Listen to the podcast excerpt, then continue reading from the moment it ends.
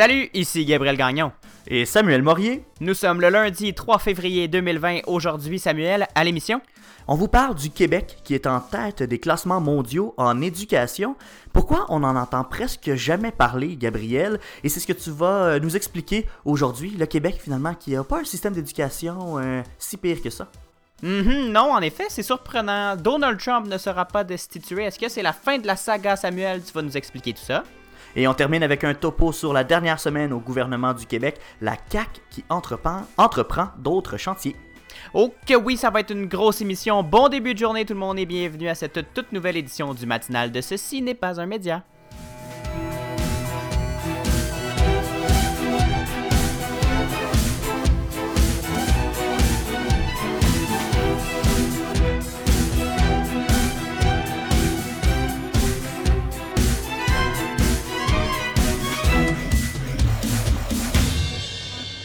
Bonjour Samuel.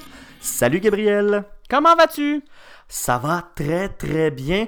Hey, ça va bien parce que il y a une bonne nouvelle ce matin, Gabriel. Je pense qu'on va tout de suite commencer avec cette nouvelle-là. Je peux pas garder le secret plus longtemps. Mais en même temps, c'est un secret. Qui ne connaît pas le résultat du Super Bowl, Gabriel? Je une belle victoire? Je pensais que tu allais nous parler de la, du jour de la marmotte. Ah non, non, je pouvais pas attendre. Je pouvais pas attendre. Il fallait absolument que je parle du Super Bowl en partant. Une victoire des Chiefs de Kansas City par la marque de 31-20, euh, 31-20 pardon.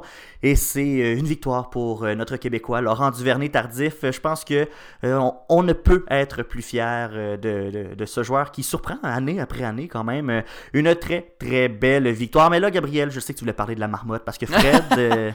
Mais on peut parler aussi du Super Bowl qui était un, excellent match, hein, Samuel, euh, comme tu ne l'as pas écouté. ah, j'étais trop, trop occupé. Mais il y a aussi un, le, spectacle à mi-temps qui était assez impressionnant avec euh, Shakira et Jennifer Lopez.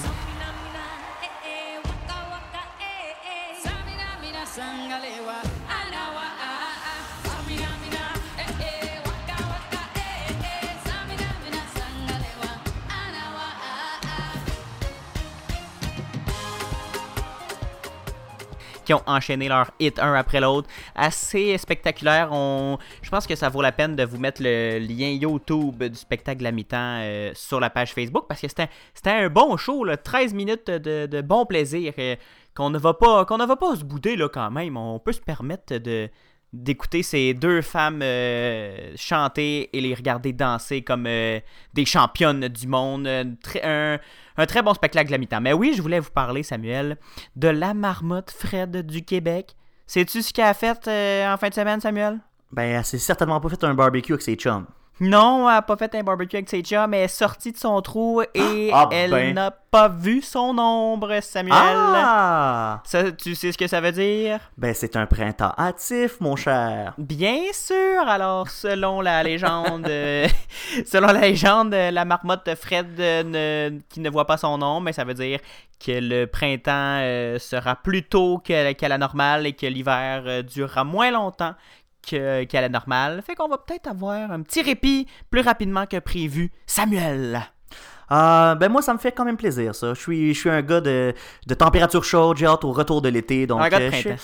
Ah, j'étais un gars de printemps. J'étais un, gars de printemps. Je vais, je vais t'avouer, ben, en rouleau, euh, en saison, je vais te prendre en printemps.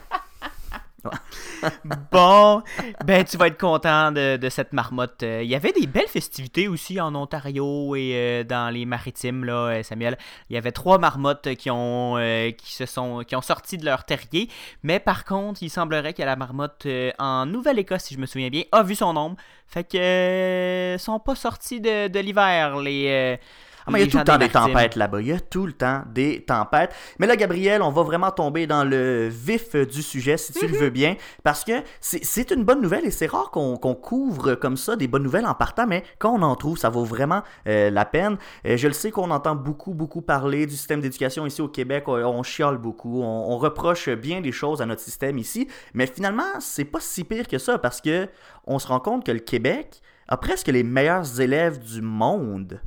Exactement. Ça aurait peut-être euh, pu être aussi une nouvelle de jeudi festif parce que c'est plein de joie et de bonnes nouvelles, tout ça.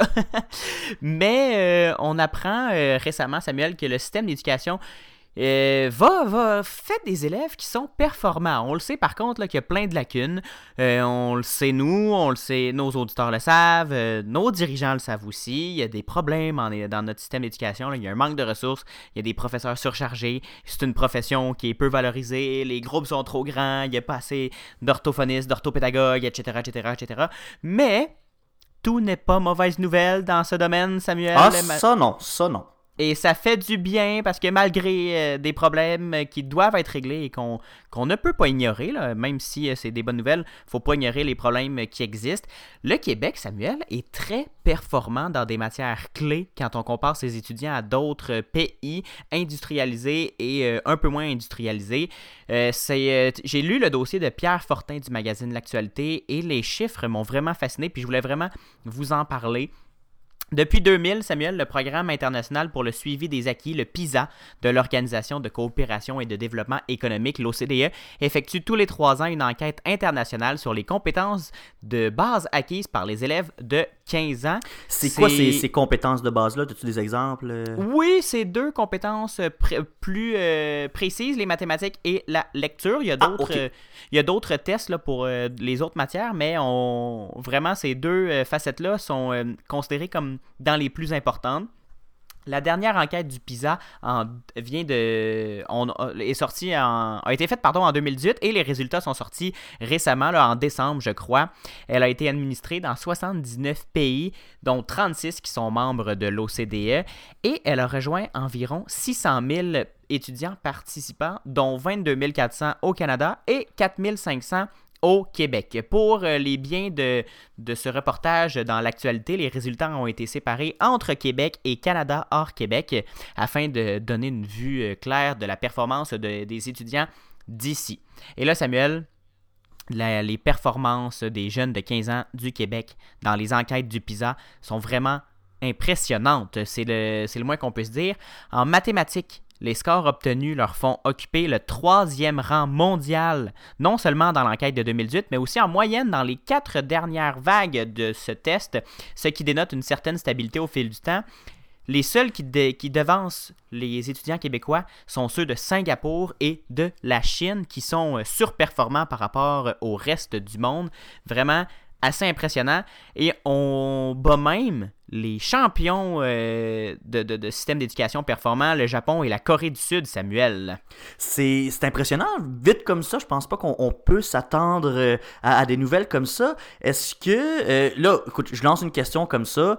Est-ce qu'on a une idée de la raison pourquoi les mathématiques ici on performe si bien que ça? Est-ce que c'est parce que on a seulement, on, est juste bien, bien outillé, on a des, des un bon corps professoral qui est capable de, bien vulgariser les mathématiques ou c'est on est juste chanceux de même puis pendant quatre ans on réussit à avoir des bons scores? Non, en fait, ça serait. Euh, on voit. C'était pas dans le dossier de l'actualité, là. J'ai fait d'autres recherches et on, on comprend que euh, la réforme euh, scolaire au Québec n'a pas fait que du tort euh, au système d'éducation, Samuel, parce que les, toutes les compétences autres qu'on acquiert dans l'apprentissage des mathématiques, les résolutions de problèmes, si tu t'en souviens, au primaire et au secondaire, mhm. les, la façon d'enseigner les mathématiques dans, par module, par, par étape très précise et par cheminement très, euh, très clair, précis. Chaque année, il y a un nouveau concept qui est,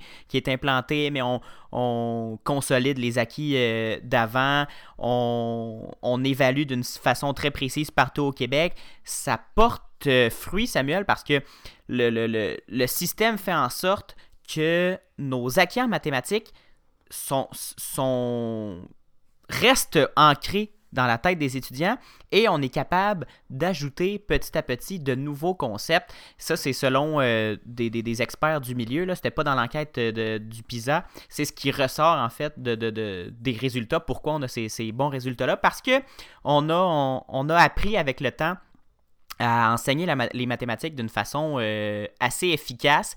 Mais là, si on, y va du côté de la lecture, on est euh, un peu moins dans le haut du classement. Là, on est on est au même niveau, là, à un point de différence avec le Canada. Juste pour revenir aux mathématiques, là, avant, parce qu'on parle de pointage, là, les, par exemple, Singapour et la Chine sont à 569 points et 564 points dans le test du PISA. Le Québec est à 532 points, le Japon 527, le Canada hors Québec 507 et par exemple, les États-Unis sont à 478 points. Donc, on a une différence marquée du Québec par rapport au reste du Canada. Et euh, il y a quand même, là, on s'entend, il y a une bonne marche entre Singapour, la Chine et le reste du monde. En lecture, justement, comme j'en parlais, c'est on est euh, moins. Euh, on se démarque un peu moins que le reste du Canada. Le Québec est à 519 points, le Canada à 520. Par contre, Singapour. on, se démarque peut-être pas, mais on est très près l'un de l'autre. C'est sensiblement le même score. Là. Exactement, le Singapour qui reste le premier à 549 points, mais justement, là, il y a un petit, euh, écart de un seul point, c'est peut-être dans l'échantillon, c'est peut-être dans, le, dans la, la, la, façon d'évaluer euh, cette compétence-là à travers le, temps ou peu importe, mais on peut dire qu'on est dans la, dans la moyenne au Canada pour euh, cette compétence de lecture.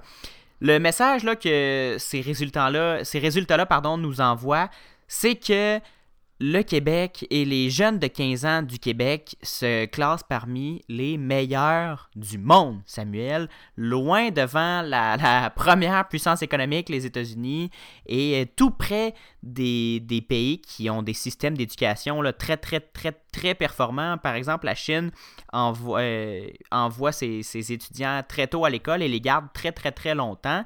Fait que ça fait des étudiants qui sont surperformants dans plusieurs facettes. Il y a là aussi d'autres façon d'apprendre, de, de, de, faire apprendre à ses étudiants. C'est plus strict, c'est plus serré, l'encadrement est différent de, de l'éducation au Québec, on peut l'imaginer. Mais ça, ça, prouve que le, le, système d'éducation euh, au Québec a trouvé comment euh, enseigner des matières clés à ses étudiants. Le, en mathématiques, par exemple, leur troisième, notre troisième rang mondial nous insère dans, dans un groupe assez surperformant, dans le groupe surperformant qu'on appelle. Mais il y, a un, petit, euh, il y a une petite affaire à noter, Samuel, c'est que ici, au lieu d'accueillir ces résultats-là avec enthousiasme, comme c'est le cas dans tous les autres pays qui font partie du peloton de tête, ben, on, notre système d'éducation a tendance à diminuer la qualité de ces résultats-là. Les experts ont tendance à à pas trop les couvrir, on en entend peu parler, euh, ça soulève un peu de scepticisme, euh, Samuel, dans, le, dans notre milieu. Ben, pourtant, il y a de quoi être fier de ces résultats-là quand on, sort dans les meilleurs. Qu'est-ce qui, justifie ce scepticisme-là? Ben, c'est ça, parce que on pourrait peut-être supposer que ces experts-là craignent qu'ajouter euh, que, que, que, de fêter ces résultats-là euh, qui sont si favorables à notre système pousse la, la société québécoise à s'endormir sur ses lauriers, à abandonner les, les combats si nécessaires en faveur de la persévérance scolaire et de la qualité de l'éducation. On... On a peur d'un relâchement, en fait. Oui, exactement. C'est comme si on se disait, faut pas trop parler de nos bons coups parce qu'on va arrêter d'en faire. C'est un peu euh, paradoxal, si, euh, si tu veux mon avis. C'est aussi euh, on, conteste un peu euh, la, représentativité des échantillons. On parle que le, le, on, on, entend, on laisse entendre que, par, excusez-moi, là, que la validité des que, la validité des résultats n'est pas si scientifique que ça, que c'est davantage des estimations qui avantagent les élèves du Québec. On met de l'accent aussi sur les des phénomènes qui paraissent déclassés, déclassés par contre, par exemple les jeunes Québécois, euh, un taux d'analphabétisme fonctionnel de 53%, un taux de diplomation de 40% au secondaire, un taux de décrochage de 70% collégial et un écart euh, de 20% du taux de diplomation universitaire avec celui de l'Ontario. Donc on met de l'avant, on préfère mettre de l'avant ces chiffres-là par rapport aux résultats du test du PISA parce qu'on se dit, on veut pas, on veut pas que les combats pour une amélioration du système éducatif québécois s'arrêtent. On veut mhm. pas que les, nos bons coups prennent trop d'espace par rapport à ces chiffres, aux chiffres que je viens d'énumérer qui sont des, on s'entend, euh, pour le monde de l'éducation, c'est un peu dramatique là, que 53% de, de, la population soit analphabète fonctionnelle et qu'il y a seulement un taux de diplomation de 40% au secondaire. Donc, ce que le test du PISA dit, c'est que ceux qui sont à 15 ans à l'école ont d'excellentes compétences dans des domaines clés, mais ce que la société en général dit, c'est que c'est pas assez ce fonctionnement-là de, d'être surperformant de cette façon. Qu'est-ce qu'on doit surveiller alors, Samuel, pour euh, l'avenir? Je vais citer euh, M. Fortin de l'actualité. On doit premièrement maintenir l'excellence dans l'enseignement des mathématiques. On doit porter une attention particulière aux difficultés des élèves moins, performants dans cette matière afin d'éviter que cela les pousse à décrocher plus tard. Donc ça, il y a aussi toute cette, euh, cette dualité-là avec le système d'éducation québécois, c'est qu'on est très bon pour euh, encourager nos élèves forts à, rester forts en mathématiques, mais on a de la misère à garder ceux qui ont plus de difficultés à l'intérieur du système et à leur redonner leur à, à, les pousser à, évoluer et à continuer d'apprendre et de, pousser les, mathématiques. On doit améliorer la performance générale de l'enseignement en lecture pour euh, toutes les catégories d'élèves, que ce soit de la première à la cinquième secondaire, au primaire aussi. Et euh, afin d'enrayer le décrochage scolaire, euh, qui, est vraiment un nombre excessif d'adolescents qui, décrochent, on devrait porter l'âge de fréquentation scolaire obligatoire à 17 ou 18 ans pour les jeunes qui n'ont pas encore obtenu de diplôme, comme c'est déjà le cas en Ontario, en Alberta, au Manitoba, au Nouveau-Brunswick et dans plusieurs États américains. Selon euh, M. Fortin, cette mesure fait l'unanimité dans la littérature de la recherche contemporaine en éducation. Donc, il y a des défis encore, Samuel, en éducation, bien sûr, mais... il faut pas justement, il y a quand même, euh, ils ont quand même raison de ce côté-là. On a des bons résultats selon les, les, enquêtes euh, du PISA, mais il faut pas s'arrêter là. Il y a quand même des défis encore à relever euh, en éducation. On a toujours, il y a toujours place à l'amélioration. exact. On peut pas arrêter là. Non, c'est ça, c'est que selon le, ce qu'on peut retenir en fait de tout ça, Samuel, c'est que selon le, ce test-là, on a, on se classe dans une, notre société est très performante et très éduquée, mais à l'intérieur même de notre société. Si on place la société dans le monde, on est très performant et très éduqué, mais à l'intérieur même de, notre Québec, ben, on a des défis à relever qu'on ne peut pas ignorer si on veut continuer à évoluer, si on veut continuer à pousser euh, ce, tout ce beau monde-là vers l'avant et vers une un meilleur avenir, Samuel. Merci beaucoup, Gabriel. On va faire une courte pause pour les gens qui nous écoutent au SecFac 88.3 à Sherbrooke. On s'en va en petite pause publicitaire et si vous nous écoutez en balado, on revient dans 30 secondes. Je vous parle de la destitution de Donald Trump. Euh, c'est pas mal la fin de cette affaire-là. Vous écoutez le matinal de Ceci n'est pas un média.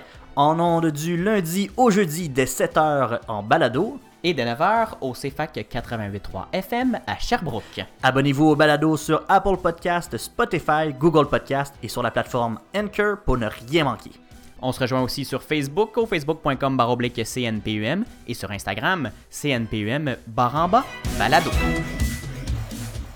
De retour à ce, ce n'est pas un média en balado et à la radio, c'est FAC 88.3. Samuel, Donald Trump qui euh, se faufile, comme il en a l'habitude maintenant, de, se faufile des griffes euh, du Congrès de la destitution. Euh, pourquoi tout ça, Samuel?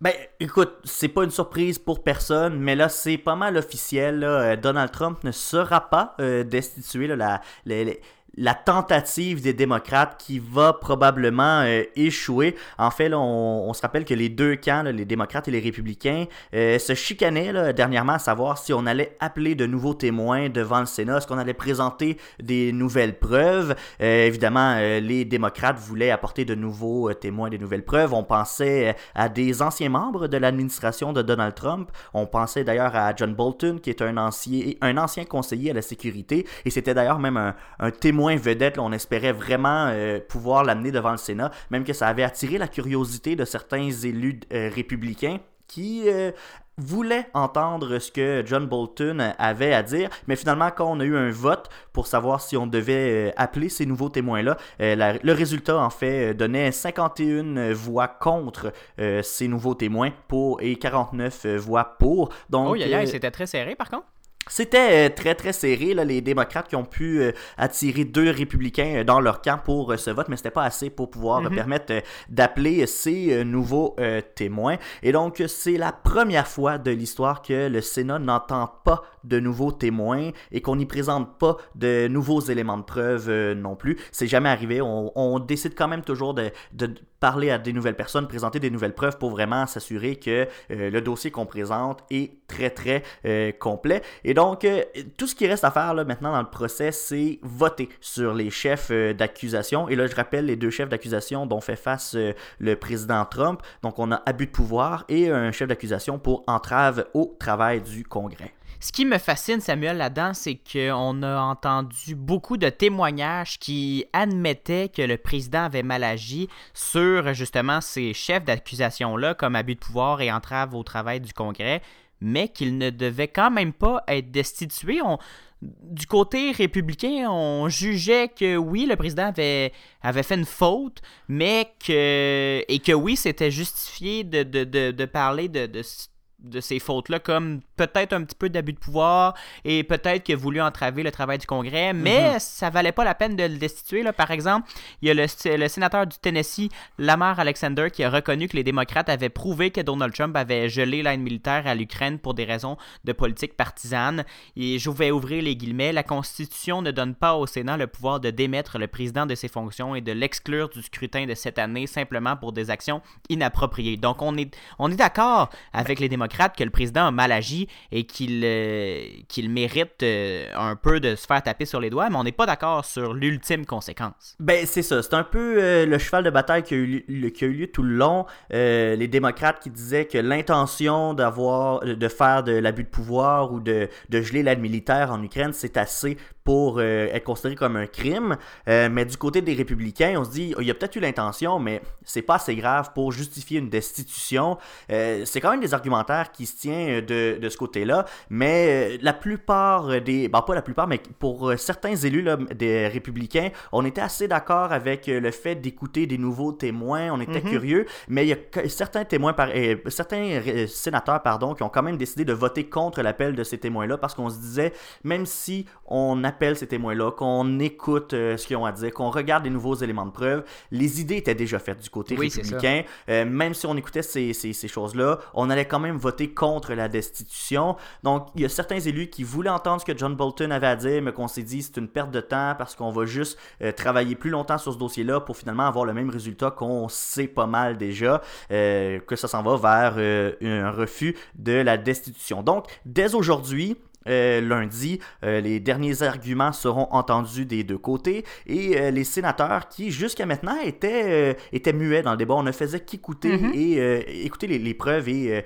les, les, deux camps, mais chaque sénateur aura 10 minutes pour exprimer son opinion. Et ensuite, on va voter sur la destitution. Mais ça, ça va se faire euh, mercredi. On a quand même décidé euh, de prendre une certaine pause pour expliquer la décision là, à la base euh, électorale, pour dire pourquoi on n'a pas voulu avoir de nouveaux témoins. Parce qu'il faut comprendre que c'était quand même une idée qui était très populaire auprès de la population. On avait... oui, c'est ça on avait 57% de la population qui désirait avoir euh, ces nouveaux euh, témoins-là. Euh, malheureusement, le Sénat en a décidé tout, autre. Mais en même temps, même si on avait décidé d'appeler ces témoins-là, là, je tiens à le rappeler, ça prenait quand même le deux tiers des sénateurs pour destituer. Donc, même si les démocrates avaient eu la, la majorité à la Chambre, probablement qu'on n'aurait pas réussi à faire, à se rendre jusqu'au bout de la procédure. Et donc, Là, pourquoi on a pris cette pause-là, c'était justement pour expliquer. Je sais que du côté de l'administration Trump, on espérait pouvoir faire ce dossier-là rapidement pour passer à autre chose et se concentrer sur la campagne.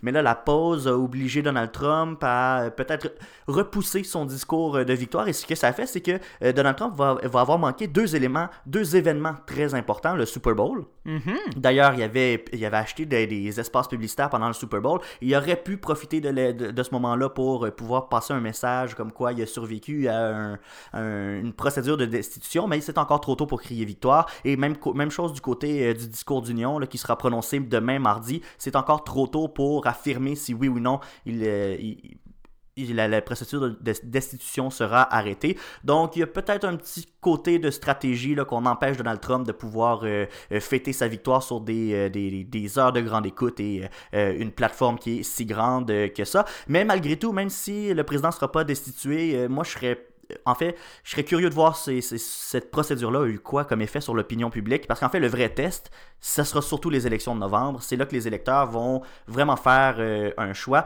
Peut-être que c'était pas assez pour le destituer, mais c'était inapproprié. Peut-être que les électeurs vont voir ça et que ça va changer le vent euh, de direction pour les prochaines, euh, les prochaines élections. Mais pour le moment, c'est une victoire, mais la route qui va être difficile pour Donald Trump. Oui, et on se rappelle aussi justement que les, les sénateurs qui ont été contre Donald Trump, ben ça peut donner aussi des munitions aux démocrates euh, pour euh, les prochaines élections. Là, on entend déjà les démocrates dire ben il y, a des, y a plusieurs républicains, gang, qui, euh, qui sont contre le président actuel, même s'ils sont dans le même camp. Donc, euh, comme tu l'as dit, euh, victoire pour le moment, mais la route va être difficile pour Donald Trump. Merci Samuel. Ben, ça me fait plaisir, Gabriel. On parle encore de politique, mais cette fois-ci, on se rapproche. On s'en va au Québec, on parle de la CAQ, parce qu'elle fait parler d'elle. Il y, avait, il y a eu bien des choses là, avec la CAQ ces derniers oh, temps que oui, fidèle à ses habitudes, Samuel, le gouvernement du Québec, le, François Legault, ne lésine pas sur les projets de loi et notre premier ministre fait encore parler de lui. On va faire un petit euh, résumé. J'ai appelé ça le melting pot caquiste, Samuel, ce, ce segment de l'émission, parce qu'on va parler de pas mal de sujets euh, tout aussi différents les uns que les autres. On va commencer avec le dossier de l'environnement qui est très cher euh, à plusieurs, plusieurs personnes qui nous écoutent, Samuel. Donc, la CAQ a annoncé qu'elle veut faire euh, de 2020 l'année de l'environnement. Je pense que tout le monde va être d'accord de faire cette année de, l'environnement-là. On était dû, je pense, pour parler d'environnement au Québec. Ben, c'est une belle annonce, effectivement. C'est une, reconnaissance du gouvernement de l'urgence qu'on a euh, face à l'environnement. Exactement. Donc, le gouvernement Legault veut élargir les paramètres des consignes de bouteilles afin d'impliquer les bouteilles d'eau et de vin, mais aussi toutes les bouteilles de boissons prêtes à boire, Samuel donc, les bouteilles de vin seront consignées, récupérées dans un nouveau réseau de dépôts spécialisés et dans certaines succursales de la SAQ qui pourront physiquement les recevoir. Ce changement viendra affecter un système de consigne n'ayant pas changé depuis 1984, Samuel. Oh, il, est, temps de le mettre à jour. Oui, je pense que oui. Hein, il y a plusieurs provinces canadiennes euh, voisines qui ont, comment, qui ont déjà, euh, ça fait plusieurs années, qui ont des systèmes beaucoup plus modernes et qui fonctionnent très, très bien.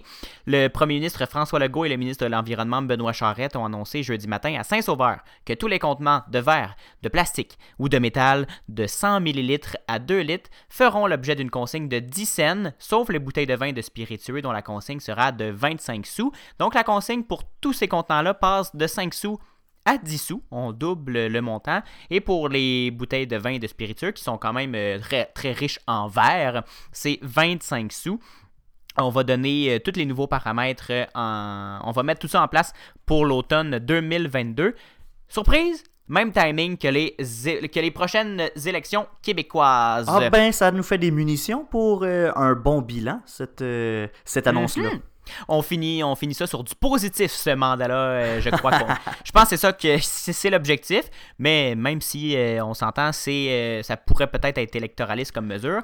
Ben, euh, c'est des bonnes nouvelles quand même en environnement, Samuel. En début d'émission, Gabriel, on parlait d'éducation, on avait des bons résultats à l'international, mais on veut quand même améliorer encore le système. On a eu des annonces sur notre, euh, sur des réformes peut-être de l'éducation, des nouvelles mesures qui sont prises?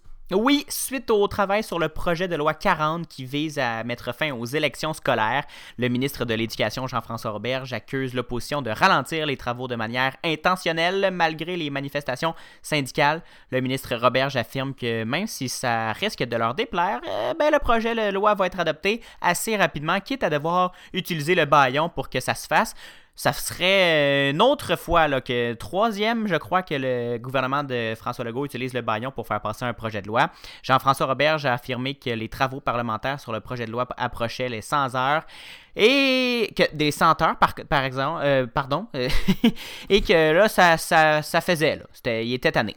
La députée libérale Marois Risky a toutefois publié sur Twitter qu'il s'agissait de désinformation et de mensonges qui visaient à justifier une utilisation illégitime du baillon puisque les travaux n'étaient en réalité qu'à une cinquantaine d'heures ce qui est selon elle et le reste de l'opposition une quantité d'heures très normale pour un projet aussi important. On veut abolir les commissions scolaires et euh, on ne lâche pas le morceau le baillon qui a l'air d'être très apprécié du côté du gouvernement de François Legault et s'est utilisé à, plusieurs euh, reprises. Gabriel, dernier sujet là, concernant la CAQ, on a souligné l'anniversaire euh, de la tuerie de la mosquée de Québec.